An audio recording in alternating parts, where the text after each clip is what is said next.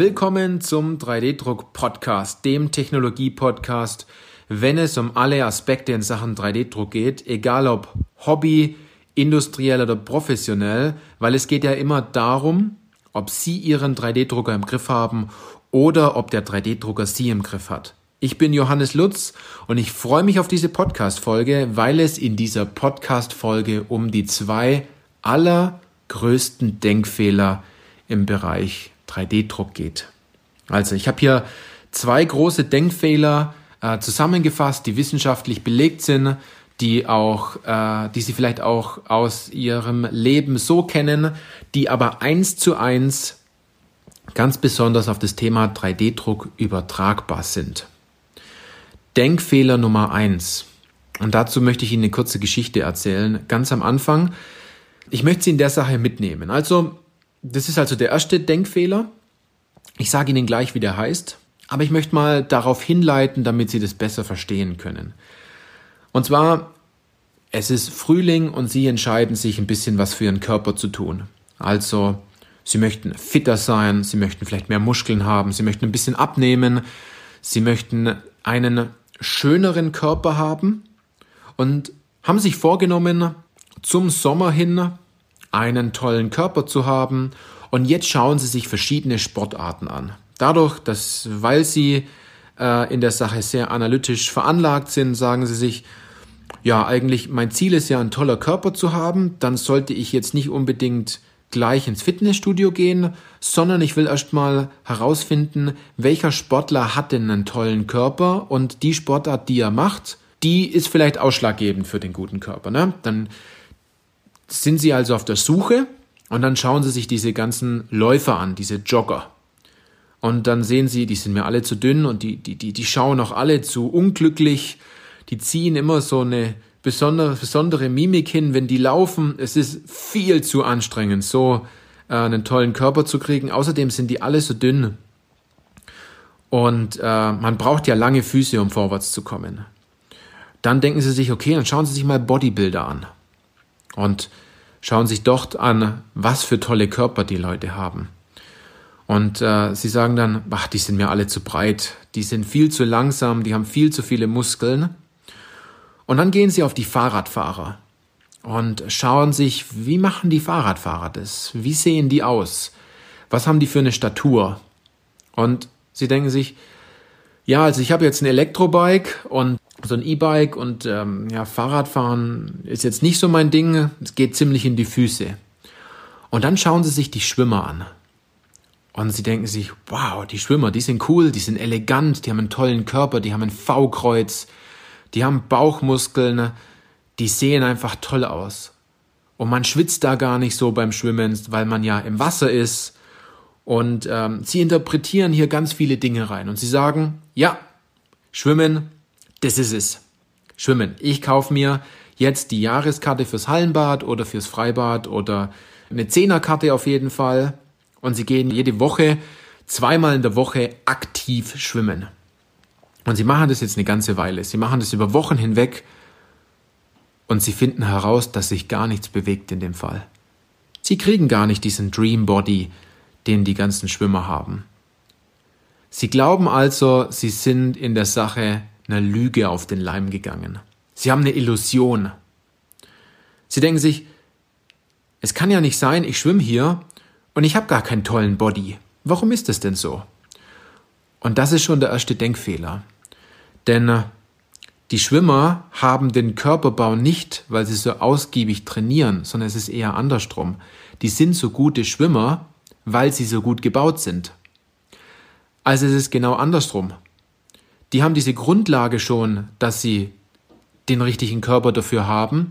Und dann wird der Körper vielleicht auch nur noch eleganter und noch besser. Also die Grundlage dafür da ist, zu schwimmen und dann einen besseren Körper zu haben.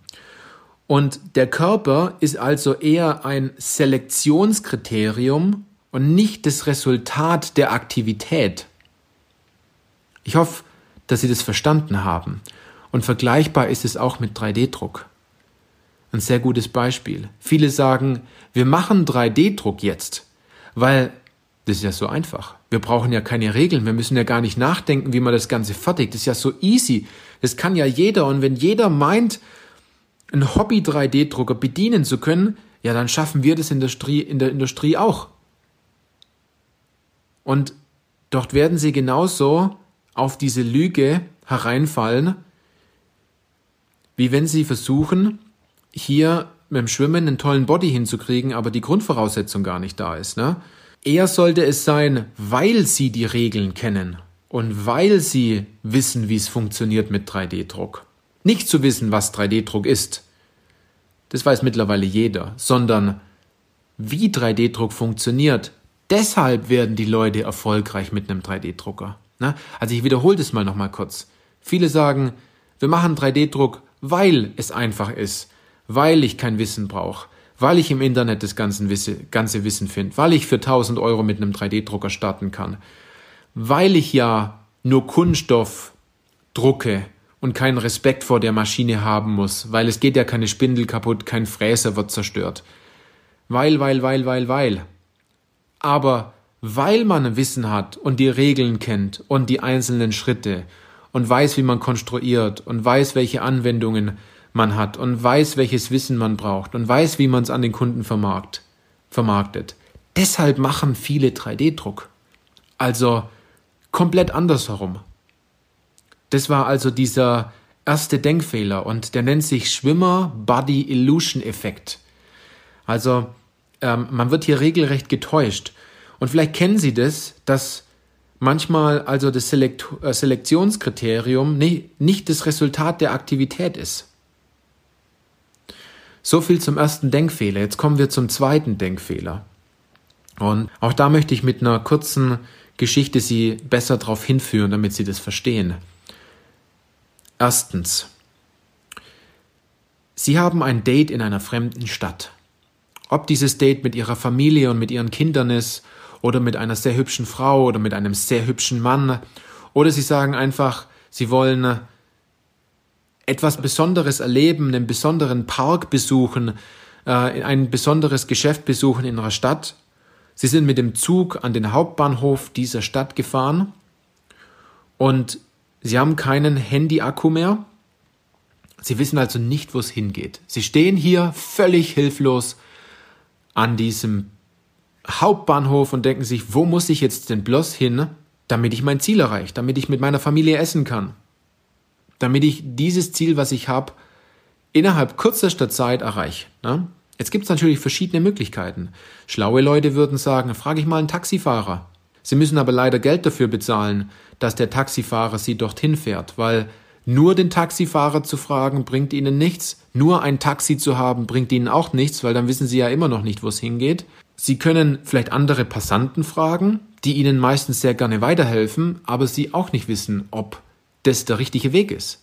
Und da Sie sich vielleicht jetzt denken, Sie möchten in dem Fall jetzt so schnell wie möglich vorankommen, gehen Sie in einen Zeitungsladen direkt am Bahnhof. Dort sind ja meistens ganz tolle Läden, ähm, wo man sehr viel Zeit damit verbringen kann, in Zeitschriften zu gucken, nach Büchern zu gucken, Sachen zu kaufen. Und Sie sagen, Sie hätten gern einen Stadtplan von dieser Stadt. Dann sagt aber die Verkäuferin, den haben wir nicht mehr da, den Stadtplan. Zum Beispiel von München. Aber ich könnte Ihnen den von Stuttgart geben. Dann sagen Sie, Stadtplan, egal, ich nehme den von Stuttgart, auch wenn ich in München bin. Dann ziehen Sie mit dem Stadtplan los. Ich kann Ihnen eins sagen, Sie werden nie ankommen. Und dort kommen Sie genau auf diesen Denkfehler, den ich jetzt ansprechen möchte. Und zwar nennt sich dieser Denkfehler äh, Verfügbarkeitsheuristik.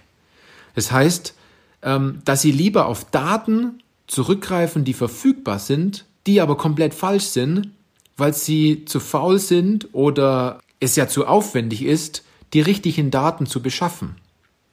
Lieber nehmen Leute einen falschen Stadtplan als gar keinen Stadtplan. Lieber nimmt man eine falsche Formel, um etwas zu berechnen, anstatt gar keine Formel. Meistens nehmen die Leute die falsche 3D-Drucktechnologie als gar keine 3D-Drucktechnologie und sich am Anfang erstmal Gedanken darüber zu machen, was brauche ich denn wirklich in meinem Unternehmen? Welche Anwendungen habe ich? Dieses ganze Thema. Na? Lieber machen die Leute ein bisschen 3D-Druck, anstatt sie es von Beginn an richtig machen. Und ich glaube, dass sie in der Sache viele Punkte im Leben auch kennen. Lieber das falsche Werkzeug zu verwenden, als gar kein Werkzeug zu verwenden oder sich darüber Gedanken zu machen, welches Werkzeug muss ich denn verwenden. Lieber die falschen Programmparameter in einer Maschine zu verwenden, anstatt sich am Anfang Gedanken zu machen, was brauche ich denn wirklich? Wie mache ich es denn richtig? Und diesen äh, Denkfehler nennt man Verfügbarkeitsheuristik. Diese zwei Denkfehler sind einer der größten im 3D-Druck, finde ich. Einerseits, weil man denkt, ja, 3D-Druck ist einfach, deshalb machen wir 3D-Druck. Es sollte aber so sein, dass Sie, weil Sie wissen, wie es geht, 3D-Druck einsetzen und der andere Denkfehler, den Sie vermeiden sollten, natürlich jetzt hier der zweite, dass Sie ganz klar sagen, ich frage jetzt die richtigen Leute. Ich will es von Beginn an richtig machen.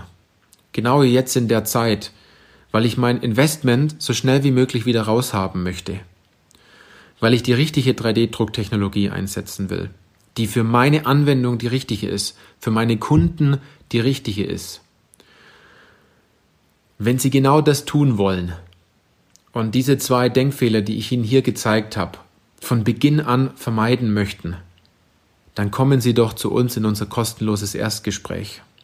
In dem Gespräch finden wir beide heraus, ob wir Ihnen erstens helfen können und zweitens, wie wir Ihnen helfen können. Und aus dem Gespräch gehen Sie mit einem klaren Plan heraus, die Sie selber umsetzen können, also einen klaren Schritt für Schritt, Schritt Plan. Und Sie können selbst entscheiden und die Entscheidung können nur Sie treffen.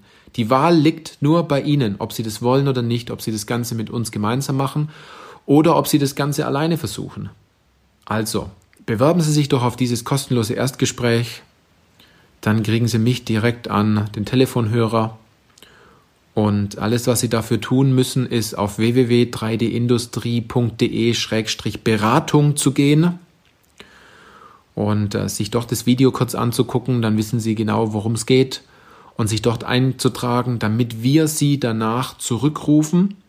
Ähm, wir qualifizieren aber ganz stark, weil wir nur mit Leuten zusammenarbeiten wollen, die zuverlässig sind, die in der Sache eine Entscheidung treffen wollen, die Gas geben wollen, die sagen, wir wollen Ergebnisse erreichen mit dem Thema 3D-Druck, weil wir jetzt loslegen wollen und nicht weiter beobachten.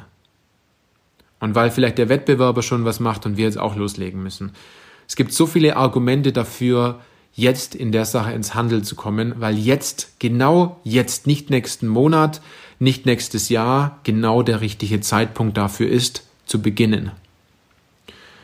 Also wenn das interessant für Sie ist, dann freue ich mich ganz besonders, wenn Sie sich dort eintragen, wenn Sie auf den Link in den Show Notes klicken, wenn Sie die Webseite besuchen und wir gucken und herausfinden, ob und wie wir Ihnen dort helfen können. Wenn Ihnen diese Podcast-Folge gefallen hat, dann lassen Sie doch uns einfach einen Like da oder eine 5-Sterne-Bewertung. Oder wenn Sie eine Frage haben, schreiben Sie uns einfach entsprechend, rufen Sie uns an, was das Thema angeht.